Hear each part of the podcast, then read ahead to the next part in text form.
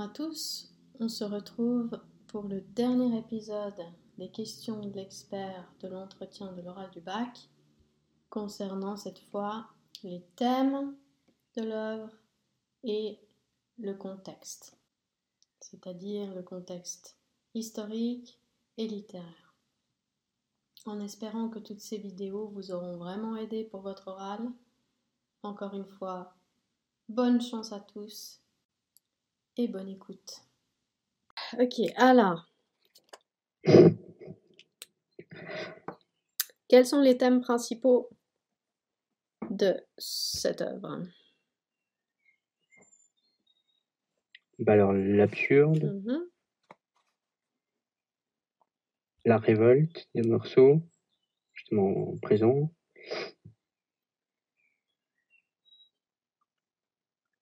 les sensations, ses sensations, Mhm. On y arrive. euh, et puis la condamnation de l'absurde, c'est ce qu'on avait vu la dernière fois. Mhm. Ouais, est donc la révolte, condamnation de l'absurde, les sensations. Ouais, les sensations. Faudrait, révolte. faudrait un peu aller dans l'ordre et un peu mettre des, liens entre tout ça. Mais alors, pour les thèmes là, euh, Lucas ne donne vraiment pas une réponse exceptionnelle parce que premièrement, il n'introduit pas sa réponse, donc bam, il balance des thèmes dans tous les sens, sans lien entre eux, sans faire des phrases en les mettant en plus dans le désordre. hein, c'est à l'expert de les remettre dans l'ordre euh, si euh, il en a le courage.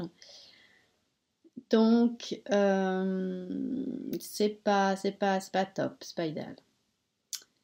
Là, il faudrait quand même dire quelque chose comme ça. Donc, alors, dans le roman, on peut retrouver plusieurs thèmes. Déjà, juste une petite phrase, quoi, pour annoncer qu'on a compris la question, qu'on va se lancer dans la réponse. Enfin, voilà, ça c'est important. Idéalement, on pourrait, bon, on est d'accord, euh, on est dans l'idéal là, mais on pourrait citer euh, Camus, qui, euh, quand on lui demandait quels étaient ses mots préférés, il répondait le monde, la douleur, la terre, la mer, donc mother, les hommes, le désert, l'honneur, la misère, l'été et la mer. La mer, cette fois, où on se baigne.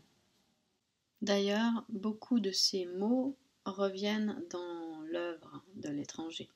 On pourrait donc citer, évidemment, bah, comme Lucas l'a fait, l'absurde. C'est clair, Meursault incarne l'absurde, donc c'est un, un, roman de l'absurde qui tourne autour de l'absurde, le point central, c'est l'absurde.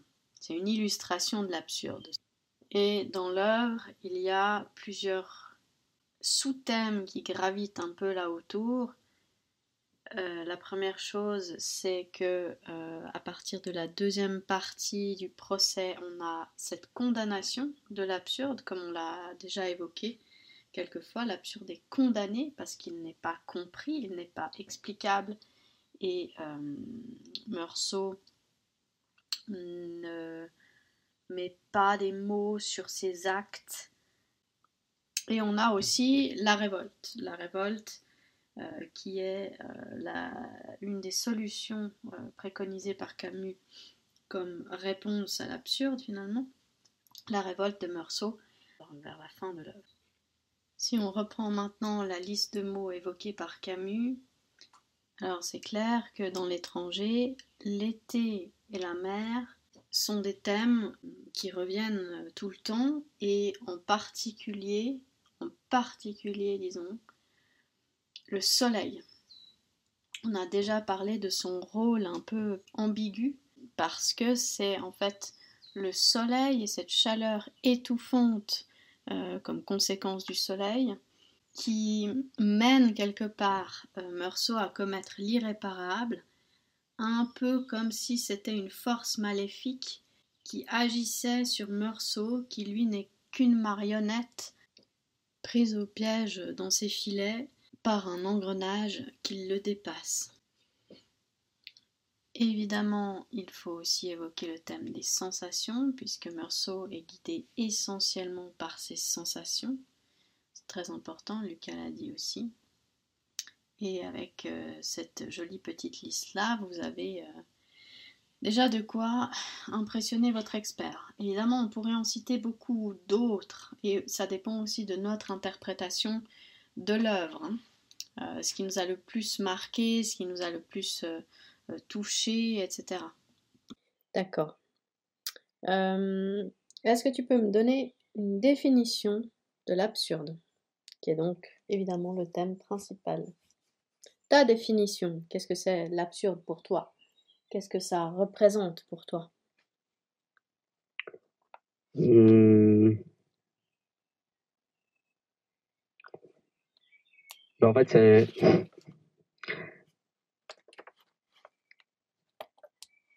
c'est recherche, enfin, la, recherche constante du sens dans tout ce qu'on fait. Mmh Donc, euh, que ce soit dans nos actions, que ce soit dans nos relations, mmh, le sens du monde. Mmh ouais. Donc, je dirais vraiment, c'est cette, euh, cette recherche de, de sens voilà, que, qui, est toujours là, en fait, qui nous accompagne toujours. Oui, mais alors, la recherche, c'est bien, mais est-ce qu'il y a un, un, résultat à cette recherche?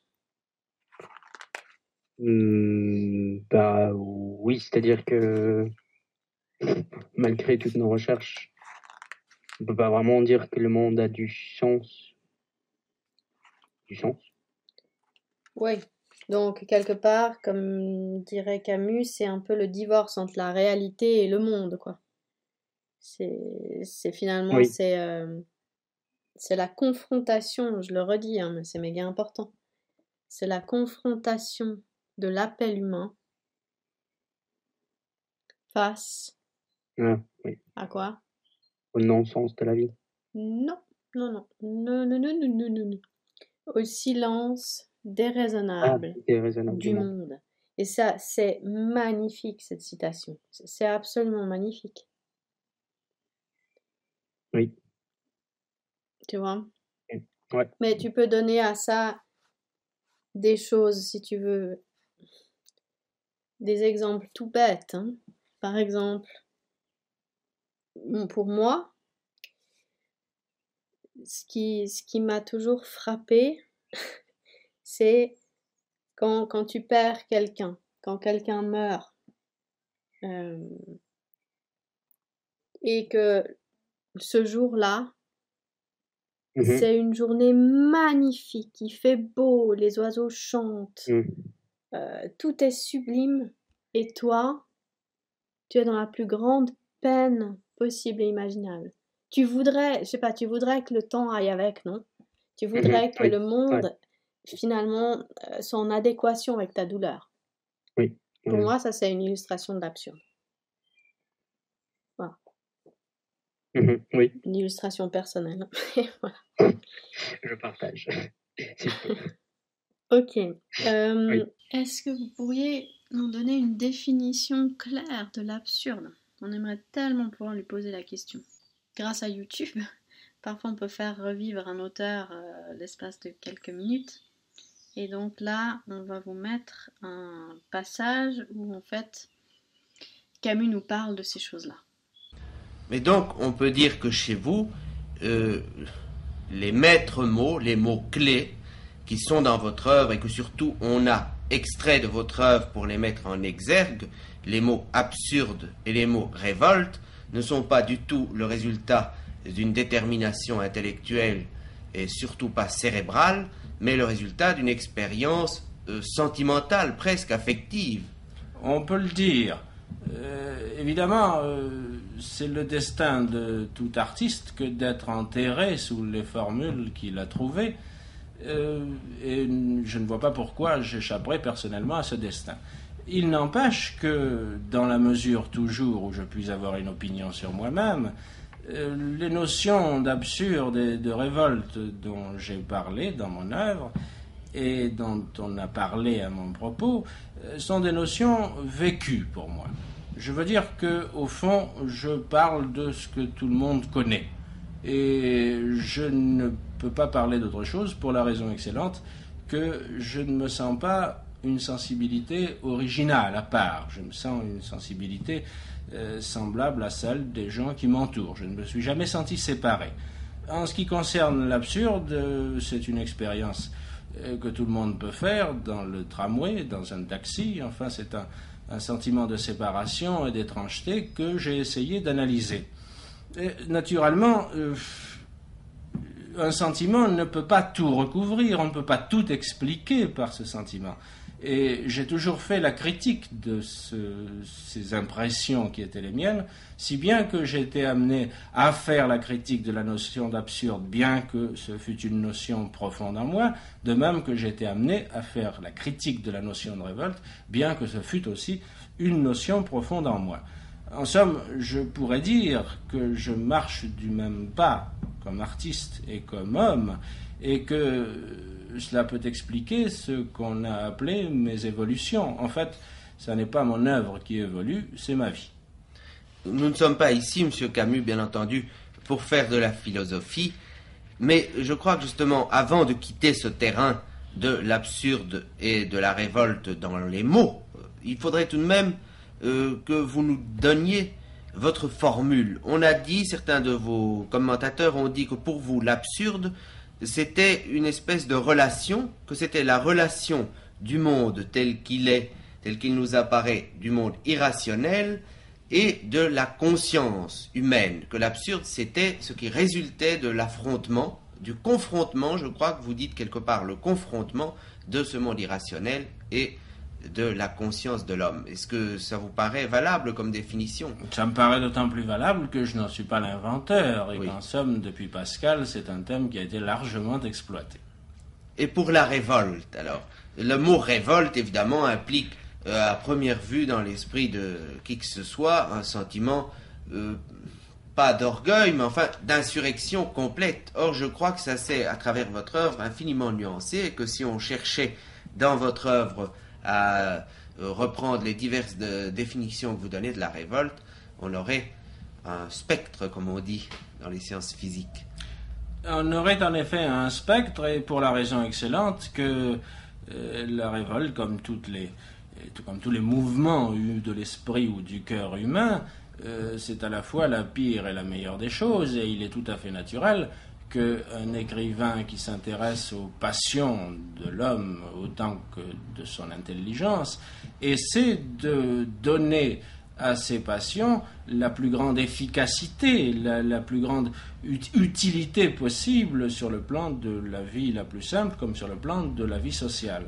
Et j'ai essayé de tirer en effet de la révolte les éléments d'une attitude qui ne soit pas une attitude de pure destruction, de pur nihilisme, euh, ce qui s'explique assez euh, si on veut bien considérer que je ne m'intéresse pas au nihilisme contemporain euh, par goût esthétique ou personnel, je m'y intéresse dans la mesure où il est possible de le dépasser. Maintenant, on va passer au contexte et ce qu'il est important de comprendre dans ce cadre-là, c'est qu'en fait, une œuvre, quelle qu'elle soit, est influencée par plusieurs choses inévitablement. D'une part par le contexte historique, d'autre part par le contexte littéraire et évidemment par la vie de l'auteur. C'est pour ça que c'est très difficile de comprendre une œuvre comme il faut si on se sépare de ces trois éléments-là. Par contexte historique, évidemment, on ne vous demande pas le moindre détail, mais il faut pouvoir replacer une œuvre dans son histoire, parce que l'écrivain est forcément influencé par ce qu'il se passe autour de lui, que ce soit disons, euh, les événements de sa vie euh, personnelle, direct, mais aussi par les événements qui l'entourent, les événements voilà, un peu plus grands de l'histoire. de cette période-là. Et le, contexte littéraire est aussi très important. Par exemple, si on est euh, dans le 18e, n'oubliez pas de faire un lien avec le siècle des Lumières, c'est absolument fondamental. Si on est au 17e, classicisme, c'est des choses qui, qui vraiment euh, donnent des codes. C'est comme une grande famille, une grande famille d'écrivains dans lesquels euh, voilà, il y a des codes, des règles à respecter. Certains veulent pas en faire partie, d'autres sont fiers d'en faire partie, etc. Et, tout ça, c'est extrêmement important. On va passer un peu. Alors, c'est clair, là, on pourrait encore vous demander euh, les liens. Est-ce que. Alors, oui, peut-être on va encore faire ça. Est-ce qu'il y a un lien entre le thème principal, c'est-à-dire l'absurde, et le siècle ou le contexte historique?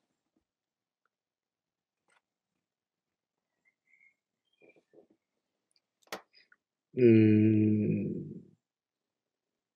Alors, avec le contexte historique, du coup, il, il assiste aux deux guerres mondiales. Il, c'est qui? Enfin, euh, Camus, euh, Camus assiste aux deux guerres mondiales. L'absurde par rapport euh, au siècle, du coup, XXe siècle.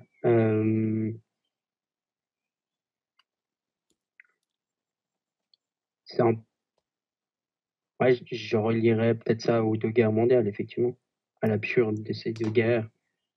Bah, c'est clair que c'est des périodes où, disons, euh, l'homme a perdu euh, plus ou moins tout, hein, toutes ses marques, ses repères, euh, ses croyances, plus rien n'est certain.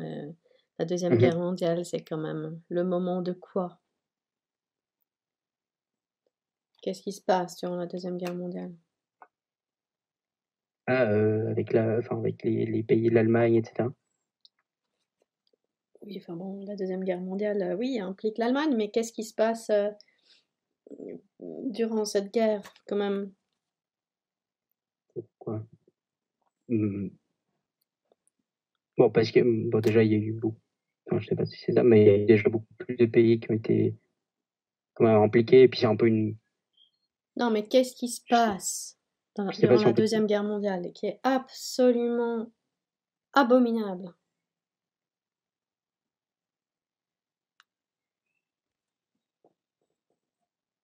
Je vois pas.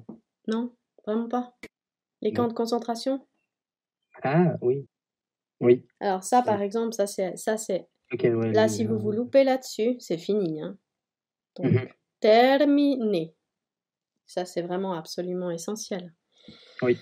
Donc évidemment, hein, évidemment, évidemment, l'absurde, c'est le maître mot de tout ça. dire, c'est euh, l'absurde règne en maître durant euh, durant la deuxième guerre mondiale, mmh Et l'étranger paraît au milieu de la deuxième guerre mondiale.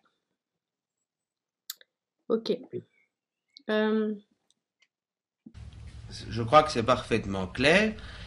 Je voudrais vous demander encore, puisque vous avez dit très bien que chez vous le sentiment de l'absurde ne vous séparait pas du tout des autres hommes, mais qu'au contraire vous le considériez comme une des données essentielles à la conscience de tout homme, pourquoi, cependant, l'homme d'aujourd'hui serait-il plus sensible à l'absurde? J'entends, il me semble, enfin qu'on ne trouve pas dans la littérature classique, par exemple, de grandes marques de ce sentiment. Pourquoi l'homme d'aujourd'hui est-il plus sensible à l'absurde que l'homme du XVIIe, par exemple? Naturellement, il y est plus sensible puisqu'il a perdu à la fois ses racines et ses cadres. Euh, il est bien certain que l'Europe a perdu aussi bien ses religions que sa foi sociale, euh, du moins en ce qui concerne l'Occident, et aussi que ses racines morales, si vous voulez. Euh, naturellement, l'homme se sent plus solitaire, euh, plus exposé en quelque sorte, et il n'y a rien d'étonnant à ce qu'un sentiment de désarroi profond s'installe au cœur même de son être. En somme, je rendrai ce que je veux dire clair rappelant ce que j'ai dit d'ailleurs dans un de mes livres, que l'Europe qui en 50 ans a tué, déraciné ou déporté 70 millions d'êtres humains n'est évidemment pas une terre où peut s'installer le confort et la satisfaction de soi, pour le moment au moins. Et on s'explique assez que l'homme européen aujourd'hui hésite et tourne de tous les côtés, ne voyant à choisir apparemment qu'entre la servitude ou la folie. Mais je pense pour ma part qu'il y a un chemin qui passe entre la servitude et la folie, et qui est celui que les intellectuels en particulier ont pour mission de repérer au moins. Alors, juste une dernière question par rapport au, contexte. Est-ce qu'on peut rattacher cette œuvre à un mouvement littéraire? Oui ou non Et pourquoi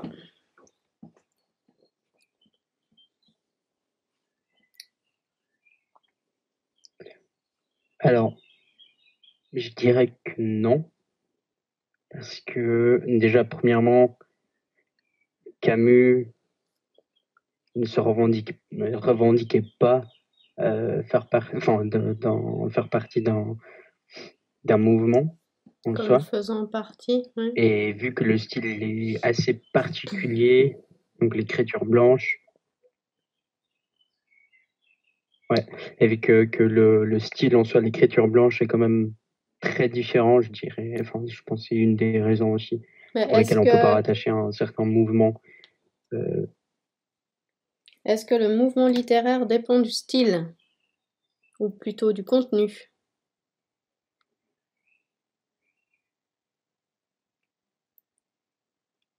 Alors, plutôt du contenu. Mmh est-ce qu'on n'a pas rattaché cette œuvre à un mouvement littéraire quand même?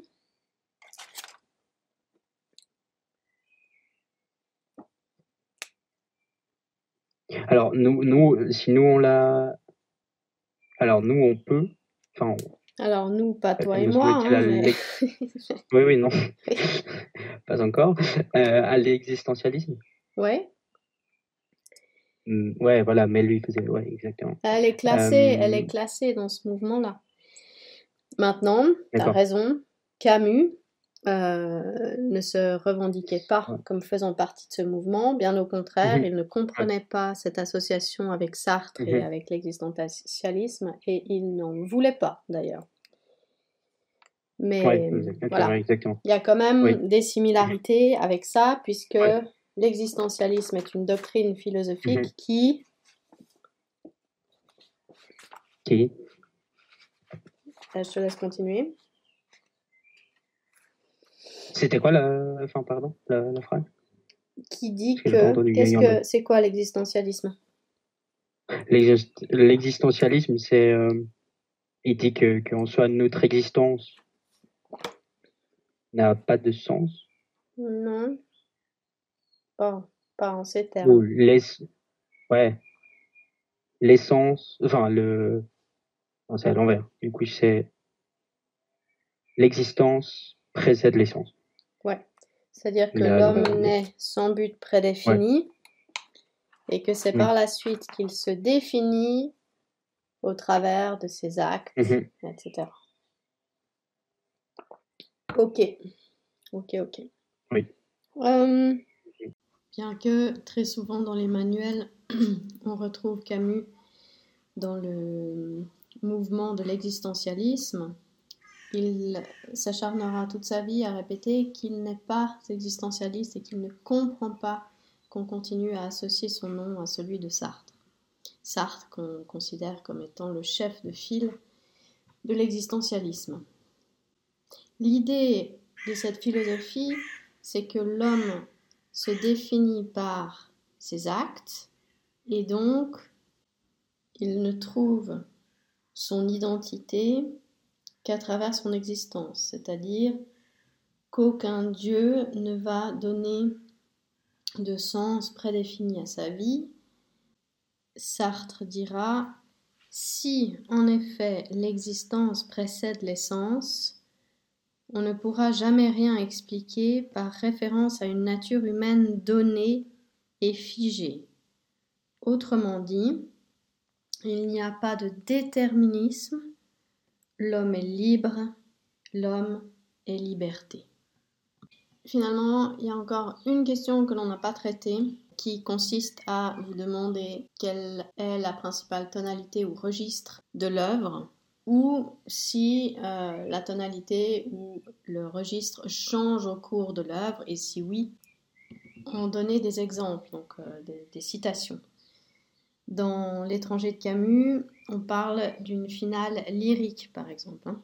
Donc ça, il faudrait pouvoir le dire et citer un passage. Voilà, cette fois, je crois que nous avons fait le tour de toutes les questions possibles pour l'entretien de l'oral du bac.